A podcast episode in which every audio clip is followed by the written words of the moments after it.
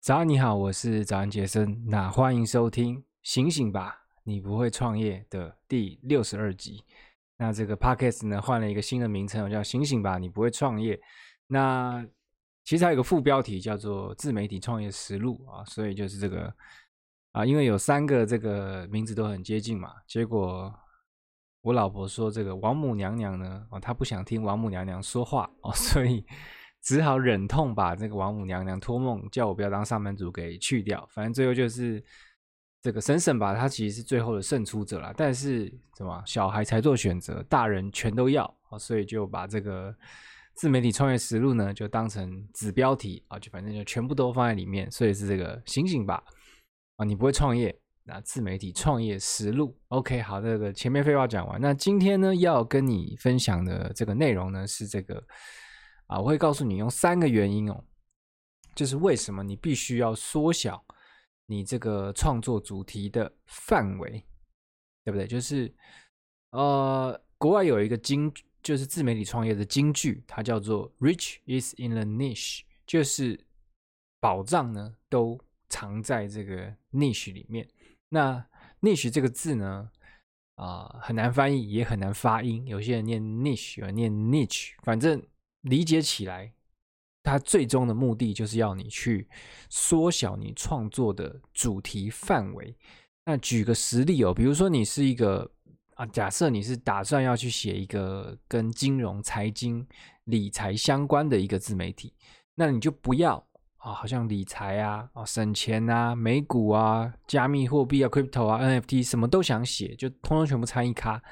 就是如果你要。Niche down 就是缩小主题范围的话呢，你就是选其中一个，比如说你写美股，就专门写美股，然后呢钻研自身，把美股这个东西呢写到别人写不到的一个深度，那你的成功的几率跟速度就会比别人快。那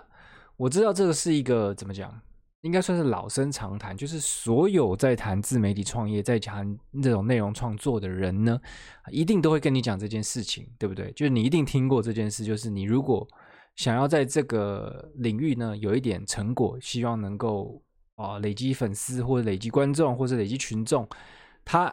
呃基本上如果他要给你一个建议的话呢，通常前几个建议就会有包含这个，希望把你的主题给缩小，但是。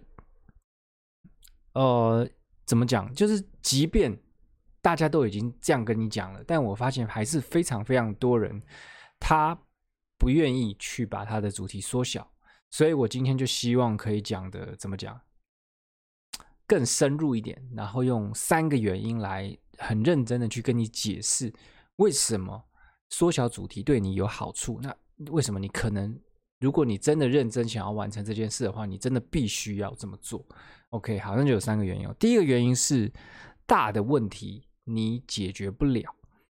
那自媒体创业呢，其实就跟任何的创业都一样。那如果你希望别人他付钱给你，那你只有两件事情可以做：一件就是你去解决别人遇到的问题；第二个就是让别人去靠近啊他的欲望，或是完成他的欲望。反正就这两个事情，你可以解决别人的问题，或是你可以让别人靠近他的欲望。这世界上基本上可以说一百趴的这种消费，都是源于这两个基础。OK，那我们讲回这个财经自媒体的例子，我就前面讲那个财经自媒体。那如果它还没有缩小范围之前呢，那你可以想想看，它这个这个内容呢，它可以解决哪一些问题？它还没有缩小范围的时候，它可以解决的可能是一般上班族存不了钱啊，这个中产阶级呢，他找不到投资标的，他不知道钱要放哪里，那可能会是哦，可能大学生，然后他可能玩这个加密货币一直被骗钱，一直被诈骗，或是啊，这个婆婆妈妈她不知道要怎么去这个。呃，crypto 里面开户啊，不知道怎么去买美股啊，这类似像这样很种种种种都有问题。那以上这些东西呢，如果哦他写得好，就是这个这个自媒体创作者他如果写得好呢，他其实很有可能全部的问题他都可以解决。那这样不是很好吗？但其实问题是，就是这个世界上呢，你不能忽略到有其他的竞争者嘛，就是同时间呢是有很多人。都在解决这些问题的，因为因为解决这些问题有商业价值嘛，就是你解决问题的时候呢，你可以不可能不是别人直接付你钱，但是他会引导到最后可能会有人愿意付你钱，所以这件事情它有商业价值，所以就会有很多的人同时在解决。啊，类似的问题，也就是比如说，一般上班族存不到钱这件事情呢，同时在写、同时在解决的人非常非常的多啊。跟然后我上面刚刚提到那些例子都一样，就是每一个问题呢，都是一堆人在写，一堆人在解决。那这时候就要就到一个很重要的关键，就是那为什么消费者要选择你？那你就要去想想看你自己平常的消费习惯，对不对？为什么你是怎么做选择的？那呃，讲从咖啡的例子来讲好了。假设今天我问你说啊，咖啡厅的咖啡跟这个麦当劳的咖啡啊，你会假定哪一个比较好喝？就是一家一家是开咖啡厅的啊，卖咖啡；一家是麦当劳，你觉得哪一家会比较好喝？通常就是我们的直觉就会选咖啡厅。为什么？因为啊，你就觉得它是专门在做咖啡的嘛。所以他的咖啡当然会比一个麦当劳在什么都卖，就什么素食他都卖的咖啡还要好喝。那再假设有一个他只卖黑咖啡的咖啡厅，跟一个啊就是什么拿铁啊、这个摩卡啊或什么都卖的咖啡厅，你会假定谁的黑咖啡比较好喝？一个只卖黑咖啡，跟一个什么都什么咖啡都卖的咖啡厅，我猜你一定也会假定，就是只卖黑咖啡的这个黑咖啡会比较好喝。先不要。谈到就是真的是不是这样？那也不要谈说这个每个人对咖啡的主观意见，就没有要谈那么深入，就是一个很直觉的，就是你如果发现有两间咖啡厅，一间他只卖黑咖啡，一间他什么咖啡都卖，你会觉得哪一间的黑咖啡比较好喝？那就是这样。那对于一个啊、只喝黑咖啡的人呢，他会怎么样去做选择？那如果那这就是讲到这这个原因，就是说太大的问题你解决不了，因为比如说我们这个喝咖啡，他如果你今天消费者他单纯就只是要解决一个喝咖啡的问题，他的问题就只是喝咖啡，那他会怎么选？他很有可能会去选麦当劳。为什么？因为因为麦当劳它有这个品牌通路各各式各样的优势嘛。然后他早就已经占尽市场，然后大家都已经知道这个东西，所以当一个人他没有对任何咖啡有什么追求，他就希望他可以喝到一杯咖啡的时候呢，这就是一个很大的问题，他就会选择麦当劳。他当然也有可能会选择另外两间，但是在一个等于说公平竞争的状况下，就是这三间店它没有什么远近啊或者是什么样的差别的话，麦当劳就是会获胜，因为它就是一个。这个有品牌有通路的优势啊，就就就他就是会赢，基本上每次都会赢。那但是如果今天消费者他想要选择的是好的咖啡，或是他要选择一个好的黑咖啡，当问题缩小的时候呢，后面那两间咖啡厅的胜率就会提高。那当一个消费者他只想喝黑咖啡的时候呢，那个只卖黑咖啡的店呢，它的胜率就会非常非常的高，所以其实缩小主题呢，就是让你去找到说只有你能够解决的问题。比如说，你就只写啊这个 crypto，然后你就可以全部专专注在这个加密货币的这个里面。那加密货币其实还可以再切得非常非常的细哦，就是你如果真的进到这个市场里面，你会发现啊，里面这个市场很大啊，你可以讲到非常非常细，你可以专门只介绍某一个币的。啊，生态系底下面所有的应用，你都可以，甚至可以写到这么细。那为什么要写到这么细？因为你就是要尽可能去找到只有你可以解决的问题。那当一个问题它实际的存在，又只有你能解决的时候，基本上你一定赚得到钱，就是这么简单。因为啊、呃，有问题的人会需要找你来解决嘛？那虽然你好像是免费的去提供这些内容给别人，但是你你你作为一个唯一的解决方案的话呢，大家会觉得你的内容非常有价值。那大家觉得你的内容有价值呢，就会愿意信任你。那愿意信任你之后呢，就会有啊后面的事情。可以发生好事，可以发生。OK，那这是第一个原因，就是太大的问题你解决不了，所以你要找缩小主题去找你可以解决比较小的问题。OK，那第二个原因呢，就是这个限制反而可以激发灵感。OK，那我现在呢，请你帮我去想一个笑话。好，是不是想不出来？就是脑袋中突然什么样都想不出来一个笑话。那我现在呢，请你去帮我想一个啊，关于夫妻的笑话。好，有些人可能还是想不出来，但是我觉得跟我上一个问题就是想一个笑话，跟比起来，只想一个关于夫妻的笑话，你想出来的几率会大增。那你可能会觉得，哎，很奇怪，因为明明就是如果我不限制，就是这个笑话的这个数量，应该是应该是会比关于夫妻的笑话还要多才对，不是吗？应该而且是多，可能几千几百倍都有可能。那为什么会这样？就是因为，呃，应该是我们大脑它的这种啊、思考的方式就是这样，就是你有限制、有框架的时候呢，我们反而会有更多的灵感，我们反而会更好去思考。所以，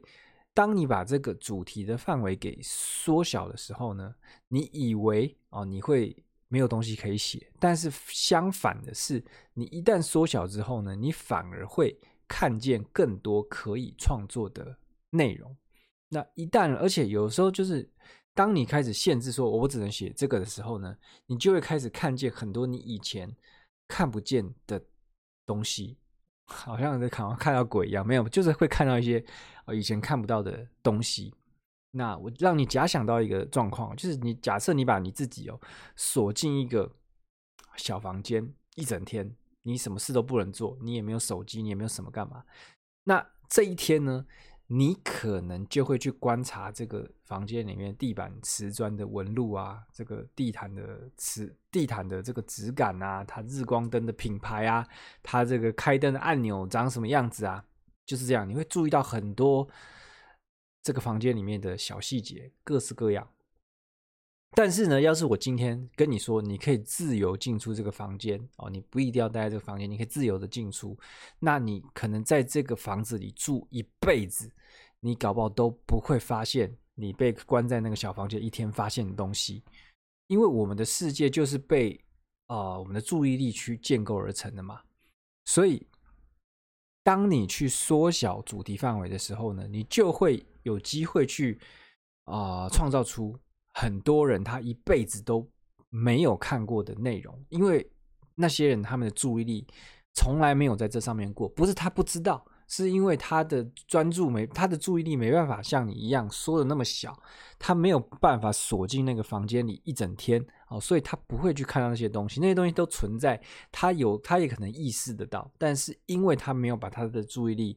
缩小，所以他就不会看到那些东西，所以这就是第二个好处，就是我认为有时候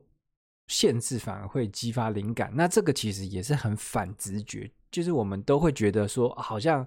啊主题一缩小的话呢，可以写的东西就变少了。其实不是这样，就是你一缩小，然后如果你还是一直很努力的在这个领域里面想要进步的话呢，你就会发现，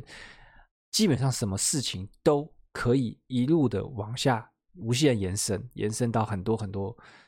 就是像一个黑洞一样，看不见、深不见底的啊。当然，还是会有一些主题是啊、没办法挖那么深啊，或是说不值得挖那么深。但是，就是你如果有心的话，真的是好像就是一个无底洞，你是可以无限的去从这个单一主题里面去想出各式各样可以写的东西。好，那第三个啊，缩小主题的原因呢，就是这是让。别人记住你的唯一的机会，OK？那现在其实就是一个怎么讲，女神比宅男还多的年代，那也是一个啊自媒体创作者呢，可能比观众还要多的年代。那就是有无数的人哦，他都前仆后继的在网络上发表他的作品。那如果你希望可以在这一场激烈的厮杀中呢，啊被人看见，被人记住，那缩小主题呢，真的就是你该做的。第一件事，我不是说它就是唯一的一件事，它是你的第一件事。你如果希望被人看见、被人记住，你要做的第一件事情呢，就是缩小你的主题。那啊、很多人都会觉得说，哇，我的兴趣就是很多元啊，我就是有很多啊、呃、这个才华啊，挡、不住，所以我就想要什么都写。但你要知道，陌生人根本不在乎你有多少才华，你有多少才艺，他们在乎的是啊、你的内容到底能不能解决我的问题，你的内容到底能不能让我达到我的欲望，我想要去的地方。他们 care 的是这个，所以如果比如说啊、今天你看我，我是我是一个在讲谈自媒体创业的人啊，我还没有说的很小，但是我就在谈一个自媒体创业的人，但是你却发现我一直在发一些内容是在谈这个日本旅游，我在谈这个台湾小吃，我在谈这个这个育儿经啊，类似像这样子的，那你是不是就？不会想要看我的东西，你也不会想要记住我，因为我的东西就很发散嘛。然后我在那边东扯西扯，你也没兴趣，除非你已经啊、认识我了。所以我说，陌生人是绝对不会去 care 这些事情的，就是他不会想要看你去有这么多这各式各样的生活，他对你这些生活是一点兴趣都没有了，他绝对不会记住你。应该要说，他凭什么要去？记住你，对不对？就你，你去你自己去想想看，你去看别人的内容的心情是不是这样？比如说我最近哦，我就在想说，我想要啊，可能在宜兰啊，或者是桃园，可能买一个房子之类的，所以我就在看一些啊，可能跟房地产相关的。那我就呃，我找到一个人，然后他有在谈一些房地产的东西。那结果呢，也不是结果啦，就是他当然还是有房地产的东西，但是他的这个 podcast 里面就有很多跟房地产无关的，大概有七十 percent 都无关啊，只有三十 percent 是跟这个东西有关的。那怎么讲？他就会让我觉得我没有那么想要去相信他，或者是我没有那么想要去听他的东西，因为因为我就觉得我想要找一个就是专门在谈房地产的人嘛。那你说他其他的内容好不好？可能也很好，但是。他就是不会让我觉得说，啊，这个人他真的花很多心思在在想这件事情，那他一定比我懂得还多，对不对？所以就是一种这种感觉，就是每每一次你你自己想要学什么东西，或是你想要啊增进什么技能的时候呢，一定都会经过这个过程，你就在找说，我该相信谁说的话，我该听啊哪一个人他写的东西。那这时候你的这个过程，你就要自己去。去等于是放在自己身上，就是为什么我会这样做选择？为什么我喜欢他听听他的东西？为什么我喜欢他的内容？这样子，那你才可以从你的这样子的过程中去改善自己的东西。那有人说呢，这个品牌呢，就是别人在背后讨论你说的那些话，对不对？就是因为别人在背后讨论你，才是说真话嘛。他在你面前，他可能说：“哇，你这个人真是厉害，才华洋溢。”就是什么都会，就是这样，他可能会这样跟你胡 烂一下。但是如果你不缩小主题的话呢，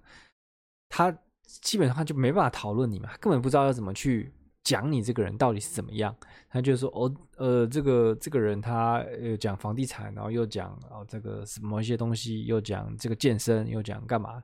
呃，又讲他这个很内向，反正就什么都讲啊，就觉得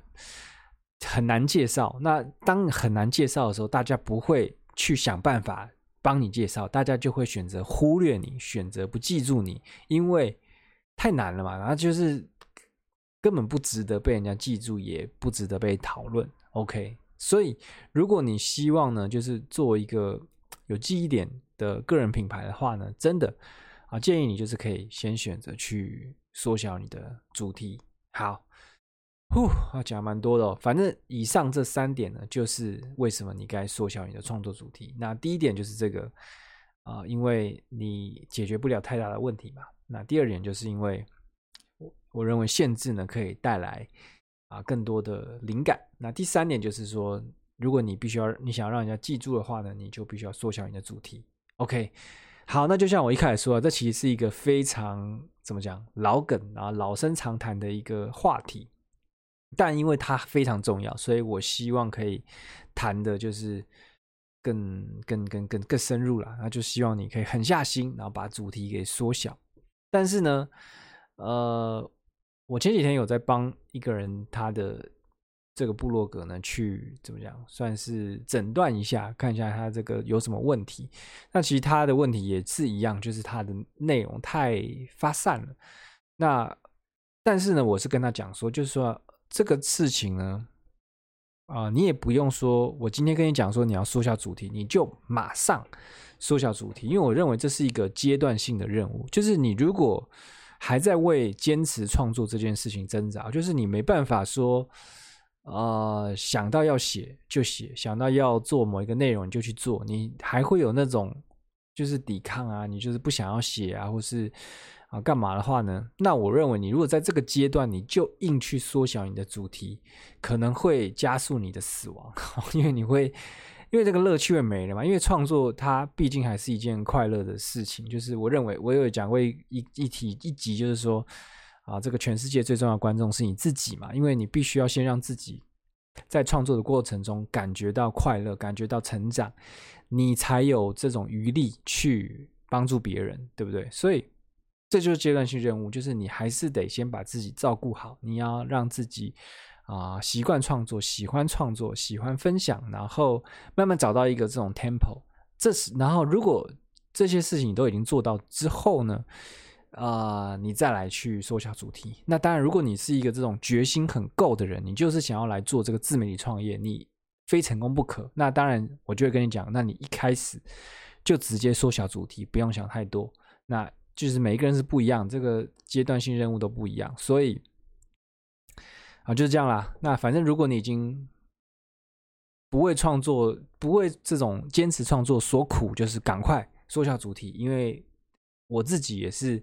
当我做了这个决定之后呢，啊，才开始发生一些好事情，对不对？所以当然也就是这样建议你们。OK，那这就是今天内容，那应该是史上最长的一集 Podcast。我现在就是试着呢，就是在这个 Podcast 里面呢。尽量多增加一点怎么讲闲聊感啊，就是放松一点啊、想讲什么讲什么。因为趴开始就这样嘛，就是大家聊聊天，那也不用说好像内容一定要多严肃。那之后也是会朝这个方向来发展，就是呃，废话量不会太多，但是会多多少少有一点点就是。一些小废话，那如果你觉得不想听到小废话，你也可以去这个 Podcast 呢留一个一星评价，说不要再讲废话了，我听不下去哦，都可以。好，那就这样了。那如果你听了觉得很有收获的话呢，欢迎去留一个五星评价，好不好？现在有五个五星评价啊，还缺这个九十五个就可以达到一百个了，好吧？那如果你在 YouTube 看到的话，也可以在 YouTube 帮我留个言，让我知道有人在看我影片就好了。拜拜。